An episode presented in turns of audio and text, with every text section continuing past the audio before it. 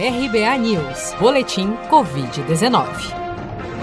Segundo dados oficiais divulgados pelo Ministério da Saúde na noite desta quinta-feira, 8 de outubro, 5.028.444 brasileiros já foram infectados pelo novo coronavírus desde o início da pandemia.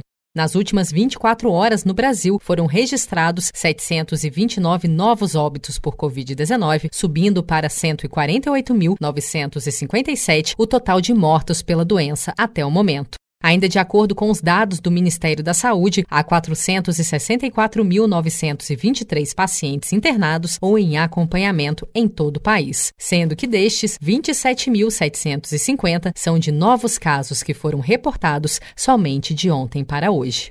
Segundo estimativas do governo, 4.414.564 brasileiros já se recuperaram da doença, o que significa que cerca de 88% dos pacientes infectados já conseguiram se recuperar da Covid-19 no Brasil. Uma carta aberta, elaborada pelos cientistas Sunetra Gupta, da Universidade de Oxford, Jai Bhattacharya, da Universidade de Stanford e Martin Kulldorff, da Universidade de Harvard, assinada por quase 3 mil pesquisadores e outros 4 mil médicos, publicada nesta quarta-feira, defende o isolamento apenas de idosos e pessoas que estejam no grupo de risco para a Covid-19 durante a pandemia. A proposta é causar o efeito conhecido como imunidade de rebanho através da população mais jovem e preservando as pessoas vulneráveis à doença. Mas, apesar de ser considerada plausível, muitos médicos discordam dessa tese, como o infectologista Alexandre Naime, que defende que a imunidade de rebanho contra a Covid-19 só deve chegar com uma vacina. Porque se você expõe muita gente, é óbvio que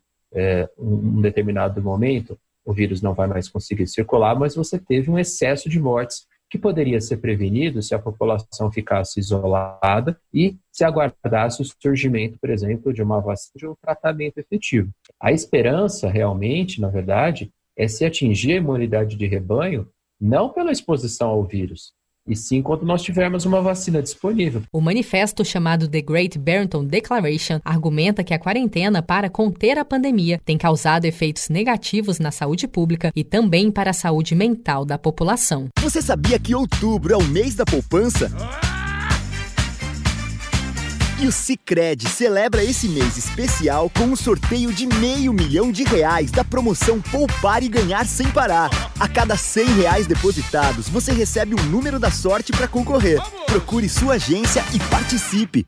Com produção de Felipe Andrade, de Brasília, Daniele Vaz.